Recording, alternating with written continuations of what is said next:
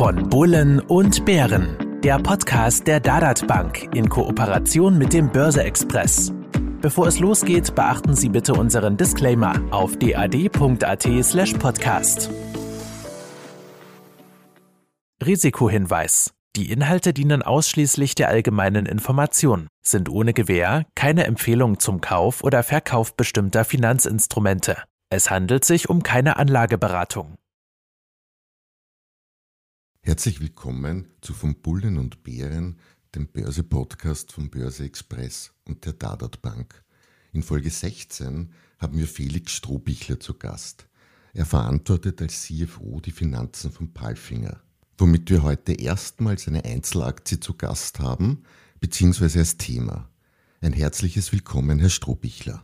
Grüß Gott. Mir zur Seite wie immer Ernst Huber, CEO der Dadat Bank. Lieber Ernst, hallo. Servus, herzlich willkommen auch von meiner Seite. Das Unternehmen Palfinger ging zu einem sehr ungünstigen Zeitpunkt an die Börse, knapp vor dem Platzen der Internetblase 1999.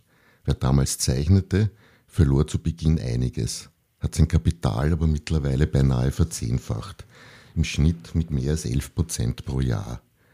Herr Strohbichler, Palfinger kennen viele von uns mit dem Blick auf die Straßen oder auf Baustellen.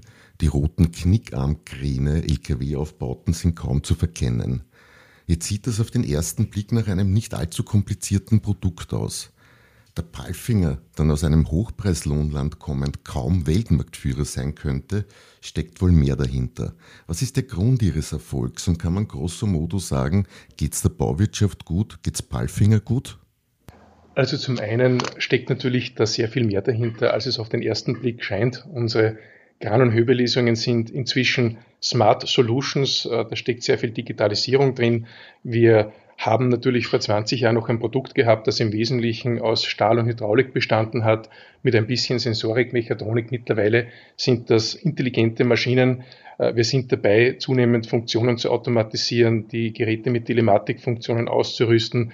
Wir bereiten uns gerade auf die Elektrifizierung der Trägerfahrzeuge vor. Also ja, da steckt sehr, sehr viel mehr dahinter. Und das ist natürlich zum einen der Grund für den Erfolg von Balfinger, dass wir äh, die besten Produkte haben, dass wir den Kunden Lösungen anbieten können, die jetzt der Wettbewerb ähm, nicht ganz so gut zumindest anbieten kann. Und ein weiterer wesentlicher Faktor für unseren Erfolg ist auch unsere äh, weltweite Serviceabdeckung. Wir verfügen über 5000 Servicestandorte weltweit und in einem solchen Bereich ist es für den Kunden essentiell, keine Stillstandszeiten zu haben. Und wenn mal was passiert, muss eine Werkstätte in der Nähe sein, müssen qualifizierte Leute da sein, müssen entsprechende Ersatzteile vorrätig sein. Und da ist Balfinger unschlagbar in unserer Industrie. Und das macht in Wahrheit das Package von Balfinger aus und auch den Erfolg von Balfinger. Herr Strohbichler, das Herunterfahren der Welt, ausgelöst durch Covid, haben wir Gott sei Dank, zumindest äh, fühle ich oder äh, denke ich das so, wieder hinter uns gebracht. Äh, die Welt hat wieder aufgesperrt, die Konjunkturprogramme haben wir ein bisschen das Gefühl, die wirken wieder. Äh, man hat sogar das Gefühl, dort oder da gibt es schon wieder erste Überhitzungen. Palfinger hatte rund um den Globus mehr als 5000 Standorte. Wie sehen Sie die konjunkturelle Lage weltweit?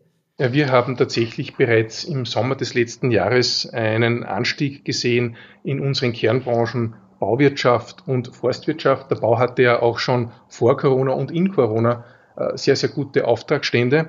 Und gerade die Kunden in diesen Bereichen haben dann auch wirklich im Sommer bereits als die ersten begonnen, wieder Gas zu geben, wieder Investitionen zu tätigen, sodass wir bereits im letzten Jahr, im zweiten Halbjahr wieder einen deutlichen Anstieg gesehen haben und vor allem im ersten Halbjahr 2021 war die konjunkturelle Lage, speziell jetzt in unseren Kundenbereichen, weltweit ausgezeichnet, also von Lateinamerika über Nordamerika, Europa, auch Russland, äh, China, alle Bereiche sehr, sehr gut. Die einzige Ausnahme global ist derzeit Südostasien. Diese Länder sind von Covid wirklich hart getroffen und dort spürt man das schon massiv in der, in der Wirtschaftsentwicklung. Aber ansonsten würde ich sagen, sind wir unmittelbar aus dem Tal der Tränen in ein absolutes Hoch gesprungen fast, wenn man jetzt diese äh, in, in, in der im Rückspiegel das betrachtet, war das eine sehr, sehr kurze, tiefe Krise, die dann unmittelbar zu einem enormen Anstieg geführt hat. Also am Ende des Tages leichte Bremsspuren und dann äh, auf zu neuen Höhen, wenn man das kurz zusammenfassen kann. Ja. Anfang des Jahres wurden Sie Opfer eines Cyberangriffes. Können Sie vielleicht auch ein wenig darüber erzählen, was es in der Praxis bedeutete, was es in der Praxis hieß und würden Sie sagen, so etwas kann nicht mehr passieren oder ist sowas jederzeit wieder möglich?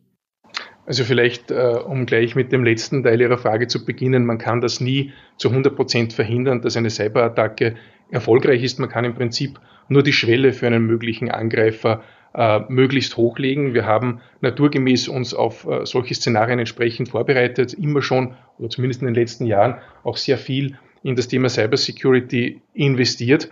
Äh, dennoch ist es dazu gekommen, dass wir dann eine zweiwöchige Betriebsunterbrechung hatten, die natürlich auch zu einem entsprechenden Umsatzausfall dann geführt hat zu einem entsprechenden Ergebnis-Impact auch. Das konnten wir zumindest was den Umsatz betrifft jetzt zum größten Teil auch schon wieder äh, kompensieren. Und wir haben auch eine Cyberversicherung, die jetzt äh, den Großteil des Schadens abdecken sollte. Das heißt, im Prinzip sind wir hier durchaus mit einem blauen Auge davongekommen, äh, haben aber natürlich etwas gelernt aus dieser Cyberattacke, haben unsere Cybersecurity-Strategie auf den Prüfstand gestellt, auch mit externer Hilfe nochmal uns selbst hinterfragt und am Ende ist dann auch die Konklusion gewesen, wir sind zwar am richtigen Weg mit unserer Cybersecurity-Strategie, wir wollen sie aber beschleunigen und haben im Prinzip Investitionen vorgezogen. Allein heuer werden wir rund vier Millionen Euro in das Thema Cybersecurity investieren. Das zeigt, welchen Stellenwert dieses Thema mittlerweile hat.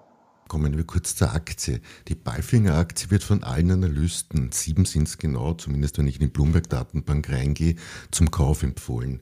Das durchschnittliche Kursziel liegt bei mehr als 40 Euro. Das wäre ein Kurspotenzial vom Jetzt von mehr als 15 Prozent. Jetzt dürfen Sie als CFO natürlich nicht sagen, dass die Analysten recht haben. Wie ist es aber privat? Sind Sie Balfinger Aktionär?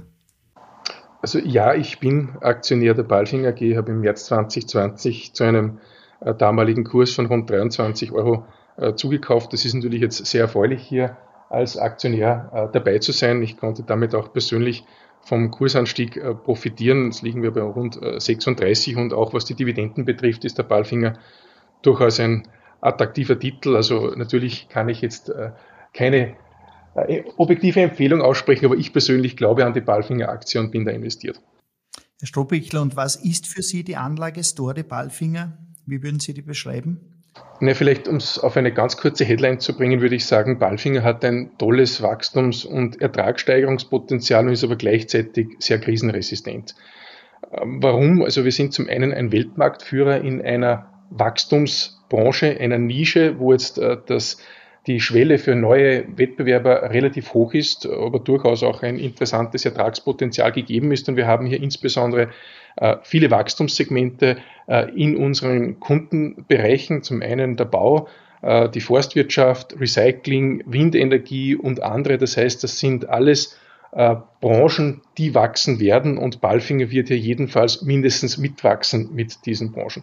Das heißt, das ist mal interessant von dem, welche Branchen wir bedienen. Wir sind global vorne dabei und wir haben durch diese Branchenvielfalt auch eine hohe Krisenresistenz. Das heißt, wenn es mal in einer Branche irgendwo etwas kriselt, haben wir andere Branchen, die das teilweise oder zur Gänze kompensieren können. Wir sind auch in allen Weltregionen mit Produktionsstätten vertreten. Das heißt, wenn es mal Währungsschwankungen gibt, Handelsbeschränkungen, wenn die Transportkosten so wie jetzt exorbitant steigen, dann sind wir besser aufgestellt als alle Wettbewerber. Das meine ich mit dieser hohen Krisenresistenz. Und wir nutzen auch die Chancen der Digitalisierung, äh, um unser Ertragssteigerungspotenzial auszuschöpfen. Das heißt, wir bespielen hier wirklich das Klavier.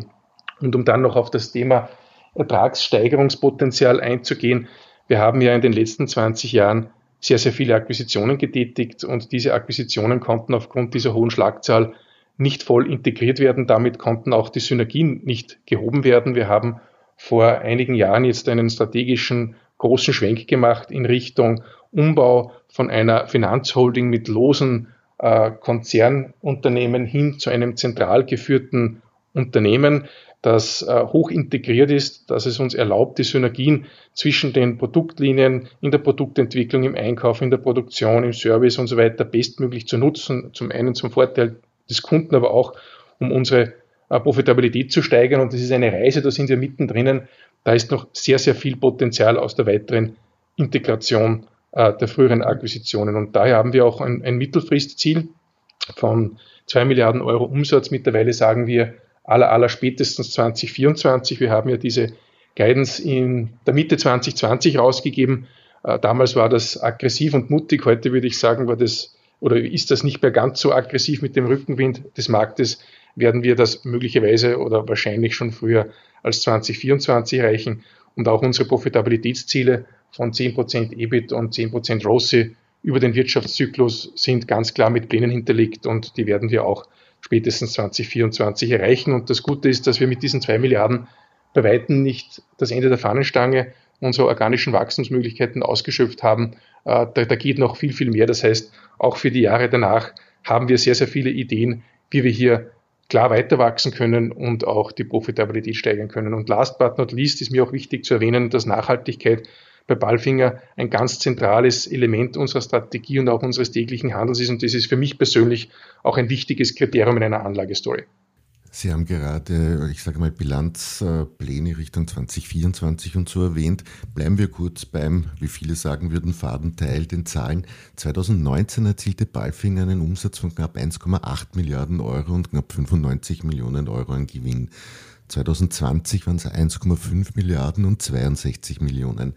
Wann werden wir das 2019er Niveau wieder sehen? Sie haben gesagt, der kurze Schmerz, dann stark wieder nach oben. Ist das heuer, nächstes Jahr? Und wie läuft es aktuell sonst? Sie haben gesagt, die Aufträge kommen wieder herein. Also wir haben ja bereits im ersten Halbjahr das bisherige Rekordhalbjahr 2019 übertroffen. Das Geschäftsjahr läuft bis dato nicht nur was den Output und das Ergebnis betrifft sehr gut, sondern insbesondere auch was den Auftragseingang betrifft, ist das eine absolute Rekordsituation, die wir so noch nie erlebt haben. Das heißt, wir starteten hier mit einem guten Auftragspolster und sehr solide auch ins zweite Halbjahr und sind daher auch überzeugt, dass wir in diesem Jahr ein Rekordjahr erreichen werden, somit in diesem Gesamtjahr über den 2019er Werten zu liegen kommen. Wir haben ja kommuniziert, dass wir erwarten, dass wir über 1,75 Milliarden Umsatz und mehr als 150 Millionen EBIT erreichen werden und angesichts des guten Auftragspolsters ist das einzige Risiko, das nicht zu erreichen, eigentlich, dass es irgendwo zu Lockdowns käme, die man heute nicht äh, irgendwo vorhersehen könnte, aber davon gehen wir nicht aus. Gehörte Schlagworte sind ja derzeit Probleme in den Lieferketten. Man hört es äh, fast tagtäglich aus der Automobilbranche, äh, dass die zum Beispiel durch Chipmangel die Produktion reduziert werden muss, Mitarbeiter in Kurzarbeit auch geschickt werden. Oder genauso das Thema Frachtkosten, die sie teilweise aus dem asiatischen Raum, ich glaube, verzehnfacht haben. Ähm, wie beziehungsweise ist Balfinger, wie stark ist Balfinger davon betroffen? Ja, wir hatten ja, wie bereits erwähnt, äh, schon zu Beginn des zweiten Halbjahres 2020 eine sehr, sehr gute ähm, Auftragssituation aus speziell dem Bau heraus und aus der Holzindustrie und haben daher für das Jahr 2021 ein sehr, sehr aggressives Budget gemacht äh, mit der Weise des Rückblicks war, war, war, es eigentlich zu wenig aggressiv, aber don, dennoch hat uns diese aggressive Planung, die wir an die Lieferanten weitergegeben haben, ein sehr, sehr solides Basisvolumen an Komponenten, Rohmaterialien abgesichert, die wir tatsächlich jetzt auch bekommen. Also dieses Commitment, das wir uns im letzten Jahr eingeholt haben, das hat gut funktioniert. Alles, was wir jetzt über diese budgetierten und damals kommittierten Volumina hinaus abrufen wollen von unseren Lieferanten, ist naturgemäß ein Problem. Also die gesamte Lieferkette ist extrem angespannt, niemand hat freie Kapazitäten. Im Prinzip ist es jetzt ein wachstumslimitierender Faktor, aber alles, was wir im letzten Jahr geplant haben, funktioniert bis dato eigentlich sehr gut. Wir setzen da ja auch auf Multiple Sourcing, also immer mehrere Lieferanten bei wesentlichen Komponenten, äh, schauen natürlich in der Lagerhaltung, dass wir hier äh, Probleme bestmöglich abfedern und setzen auch auf strategische Partnerschaften mit langfristigen Lieferverträgen. Das hat gerade in dieser Situation wirklich sehr gut geholfen. Wann denken Sie, wird es hier zu einer Entspannung kommen? Wird es noch länger anhalten? Wird es 2022 sein? Wird es noch länger dauern?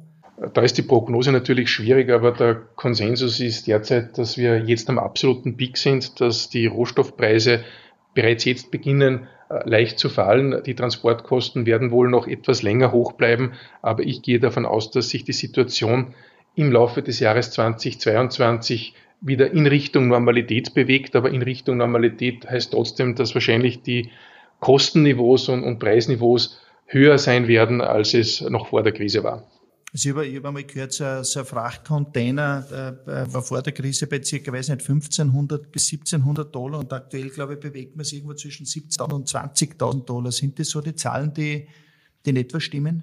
Also wir haben jedenfalls eine, eine Kostenentwicklung, die den Faktor 6, 7, 8 äh, beinhaltet in unseren Transportkosten und das macht natürlich jetzt übersehen einen riesigen Unterschied. Da ist eben der Vorteil der, den ich auch bei der Anlagestory erwähnt habe, der, dass wir in den jeweiligen Weltregionen äh, produzieren. Natürlich haben wir sehr, sehr viele äh, Frachten von Komponenten und auch Fertigprodukten von äh, einem Kontinent zum anderen, aber sind ja trotzdem wesentlich besser aufgestellt als der Mitbewerb. Hm, sehr gut. Was sind eigentlich die Themen, die Analysten bzw. Fondsmanager bei den Roadshows interessieren oder bewegen? Eine Frage, die immer wieder kommt, ist, was ist der Status der Auflösung der Kreuzbeteiligung äh, mit Sani? Das ist ein wesentliches Thema, das wir ja Ende letzten Jahres kommuniziert hatten und das ist nach wie vor in Verhandlung, auch wenn es hier nur um Details geht, und das ist immer eine wesentliche Frage, dann interessiert viele. Das ist, das ist das chinesische Joint Venture, das Sie hatten, oder? Um da ganz kurz darauf einzugehen, oder? Genau, also das ist nicht ein Joint Venture, das wir hatten, sondern wir werden auch in Zukunft ein Joint Venture mit Sani in China haben, um dort Grane für den chinesischen Markt zu produzieren. Wir haben in China 15 Prozent Marktanteil. Es gibt keinen anderen globalen Hersteller, der in China es geschafft hat, einen wesentlichen Marktanteil äh, sich zu erarbeiten und es gibt keinen Chinesen, der außerhalb von China einen wesentlichen Marktanteil hat. Das heißt, diese Strategie war sehr erfolgreich. Allerdings wurde dieses Joint Venture in China verstärkt unter Anführungszeichen mit einer Kreuzbeteiligung auf einer höheren Ebene. Das heißt, Sani hat äh, damals 10% an Palfinger genommen und Palfinger wiederum 10% an einer wesentlichen Sani-Konzerngesellschaft. Und diese Kreuzbeteiligung ist aus heutiger Sicht nicht mehr notwendig, um die operative Zusammenarbeit erfolgreich weiterzuführen. Das sieht sowohl Sani so als auch wir bei Palfinger. Und insofern haben wir uns dazu entschlossen, gemeinsam die operative Zusammenarbeit ungehindert fortzusetzen, mit Vollgas weiterhin äh, Gas zu geben, allerdings diese Kreuzbeteiligung aufzulösen, die ja mit 100 Millionen an nicht operativen äh, Cash sozusagen in unserer Bilanz sich zu Buche schlägt. Darf ich dann nur gleich zusätzlich einhaken, weil Sie gerade China als großen Markt erwähnt haben. Sie sind ja auch in Russland tätig. Russland wird, ich sage mal, leidet unter Sanktionen und so weiter teilweise. Wie ist denn die Situation für Sie in Russland? In Russland ist die Situation überraschenderweise wahrscheinlich für viele sehr, sehr erfreulich. Zum einen haben wir hier ein wesentliches Geschäftsfeld mit Holz- und Recyclingkranen. Der Holzpreis ist ja auf einem absoluten Rekordhoch. Das heißt, die Holzindustrie boomt. Und das hilft uns extrem in diesem Geschäftsbereich. Ähm, die zweite Produktlinie, die für uns sehr wichtig ist in Russland, sind die Knickermkrane. Und hier ist es so, dass der russische Staat massiv die Lkw-Industrie forciert und unterstützt und ein Lkw ohne Aufbau, ohne Hebellösung oder sonstige, äh, ähm, ohne sonstiges Werkzeug ist ja de facto nicht verwendbar und damit partizipieren wir an dieser Unterstützung der Lkw-Industrie in Russland äh, sehr gut mit. Also insofern laufen wirklich alle Bereiche in Russland für uns aus unterschiedlichen Gründen sehr, sehr gut. Okay. Äh, und gleichzeitig die wenigsten von Familien kontrollierten börsennotierten Gesellschaften gelten als besonders kleinaktionärsaffin. Sage ich jetzt einfach einmal so. Bei Palfinger ist das anders. Was sehen Sie im kleinen Leger, was andere nicht sehen? Ja, wir sind ein historisch gesehen äh, österreichisches Unternehmen auch wenn wir uns als internationales Unternehmen verstehen, sind doch unsere Wurzeln in Salzburg, in Österreich. Unsere Heimatbörse ist Wien. Und damit schätzen wir auch die lokale Kleinaktionärsbasis. Das ist auch ein stabiler Faktor unserer Aktionärstruktur. Wir bemühen uns immer, ein offenes Ohr nicht nur für die institutionellen Investoren zu haben, sondern auch sehr rasch auf Fragen von Kleinanlegern einzugehen.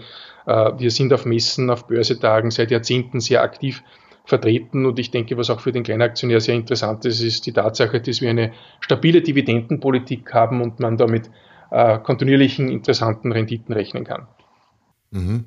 Ganz kurz noch, weil Sie Renditen jetzt angesprochen haben, Sie haben vorher ein EBIT-Margenziel, glaube ich, von 10% erwähnt im 2024 erst. Ist das unter Anführungszeichen in Gefahr? Sie haben doch gleichzeitig gesagt, dass die Kosten hoch bleiben, also Transportkosten zumindest. Erwarten Sie nicht wirklich einen größeren Rückgang demnächst? Oder ist der Anteil an sich so und so so klein im Gesamtkostenkonstrukt drinnen, dass das dann nicht so sehr ins Gewicht fällt? Also zum einen haben wir 10% EBIT-Marge auch schon im ersten Halbjahr 2019 zeigen können. Allerdings ist dieses 10% Margenziel als äh, Ziel over the cycle über den Wirtschaftszyklus zu verstehen. Das heißt, wir wollen in sehr, sehr guten Jahren, wo die äh, Wirtschaft brummt, wo es ein hohes Wachstum gibt, 12, 13 Prozent EBIT-Marge zeigen und nicht 10 Prozent. Wir haben somit noch circa zwei bis drei Prozent an Ertragssteigerungs- Notwendigkeit, um dieses Ziel zu erreichen und auch an Maßnahmen, die wir bereits in Umsetzung haben, um eben diese Ertragssteigerung äh, noch zu generieren. Also insofern, ja, da ist noch was zu tun. Und zur Frage, ob nicht Transportkostensteigerungen, Materialkostensteigerungen dieses Margenziel äh, gefährden, ähm, nein, weil wir sind der Marktführer. Wir geben die Preise im Prinzip vor in unserer Industrie und wir waren bis jetzt immer in der Lage, äh, Kostensteigerungen auch an den Markt weiterzugeben und das tun wir auch derzeit. Es gibt Megathemen, Herr Stobichler, wie Digitalisierung, Urbanisierung, Überalterung, Nachhaltigkeit, also äh, ESG etc. Treibt einer dieser Faktoren auch Ihr Geschäft, beziehungsweise woher denken Sie, wird das Geschäft von Balfinger in 10, in 20 Jahren kommen? Hm. Also zum einen treiben äh, diese Megathemen fast alle äh, unser Geschäft. Also über Digitalisierung habe ich ja schon gesprochen. Das betrifft zum einen unsere Lösungen, aber auch, äh, wie wir unsere Prozesse strukturieren, unsere Werkzeuge. Wir haben beispielsweise in diesem Jahr S4 HANA äh, als ERP-System in Europa für 1200 User eingeführt, arbeiten derzeit an der weltweiten Ausrollung, einfach um hier wirklich unser Unternehmen äh, weitaus mehr zu digitalisieren, als das heute der Fall ist in allen Prozessen. Das Thema Urbanisierung haben Sie angesprochen. Für uns ist die Baubranche ein ganz, ganz wichtiger Kunde. Das gibt eine Abhängigkeit von 40 bis 50 Prozent. Und die Urbanisierung treibt natürlich auch hier äh, diese Industrie. Das heißt, es ist für uns sehr positiv, dieser Trend. Und das Thema ESG ist ganz klar ein, ein wesentlicher Faktor bei uns, kein Schlagwort. Das wird in allen Bereichen gelebt. Und wir sehen Nachhaltigkeit auch als Chance und Treiber für unser Geschäft. Wenn wir jetzt beispielsweise das Thema Elektrofahrzeuge hernehmen. In Zukunft wird es dann batteriegetriebene ähm, LKWs geben und Balfinger wird sich hier ganz klar als derjenige Hersteller positionieren, der hier die besten Lösungen anbieten kann in der Industrie zur Verheiratung von Hebelösungen mit äh, elektrisch angetriebenen Fahrzeugen, um hier nur ein Beispiel zu nennen. Summa summarum blicken Sie also durchaus optimistisch in die Zukunft. Kann man das so sehen? Absolut. Das ist auch der Grund, warum wir heuer ein historisches Investitionsvolumen äh, ausgeben werden. Wir haben geplant, über 100 Millionen Euro dieses Jahr zu investieren. Auch in den nächsten Jahren wird es wohl nicht viel weniger werden, was wir pro Jahr investieren werden. Zusätzlich erwerben wir gerade die Konzernzentrale in Bergheim, weil wir auf der Mitarbeiterseite äh, stark wachsen, an den Standort glauben, an die Zukunft glauben. Wir haben, wie gesagt, sehr, sehr gute Auftragsbücher. Die Visibilität geht bereits bis ins erste Quartal hinein. Die Mittelfristziele sehen wir als absolut realistisch und glauben, dass wir sie eher früher erreichen werden. Also aus unserer Sicht sind wir voll auf Kurs und sehr, sehr optimistisch. Weil Sie gerade die Mitarbeiterseite erwähnt haben und dass Sie Leute suchen, gibt es bei Ihnen eigentlich so etwas wie einen Fachkräftemangel, den man immer wieder liest? Den gibt es ganz massiv. Das Thema Mitarbeiter zu finden ist mittlerweile eigentlich weltweit zu einem riesigen Problem geworden. Also die Vollbeschäftigung hat äh, viele, viele Länder erreicht. Die Lohnkosten und Gehaltskostensteigerungen, die wir derzeit erwarten, sind signifikant und das spiegelt einfach nur wider, dass im Prinzip der Arbeitsmarkt leer gefischt ist. Das ist tatsächlich ein Problem nicht nur für Balfinger, sondern für viele Industrieunternehmen und auch viele Unternehmen anderer Branchen. Ich fasse kurz zusammen. Balfinger bewegt sich rund um den Globus und gehört zu den führenden Unternehmen seiner Zunft. Für Anleger war die Story bisher ein Erfolg und es spricht eigentlich nichts dagegen, dass das nicht so bleibt. Damit verabschiede ich mich von euch, von, von euch heute an den Geräten da draußen. Ein herzliches Ciao. Lieber Ernst. Auch ich darf mich verabschieden, wünsche noch einen schönen Tag. Auf Wiederhören. Tschüss. Und ein herzliches Danke an unseren Studiogast Felix Strohbichler. Vielen Dank für die Einladung, vielen Dank fürs Zuhören. Einen schönen Tag noch. Auf Wiederhören.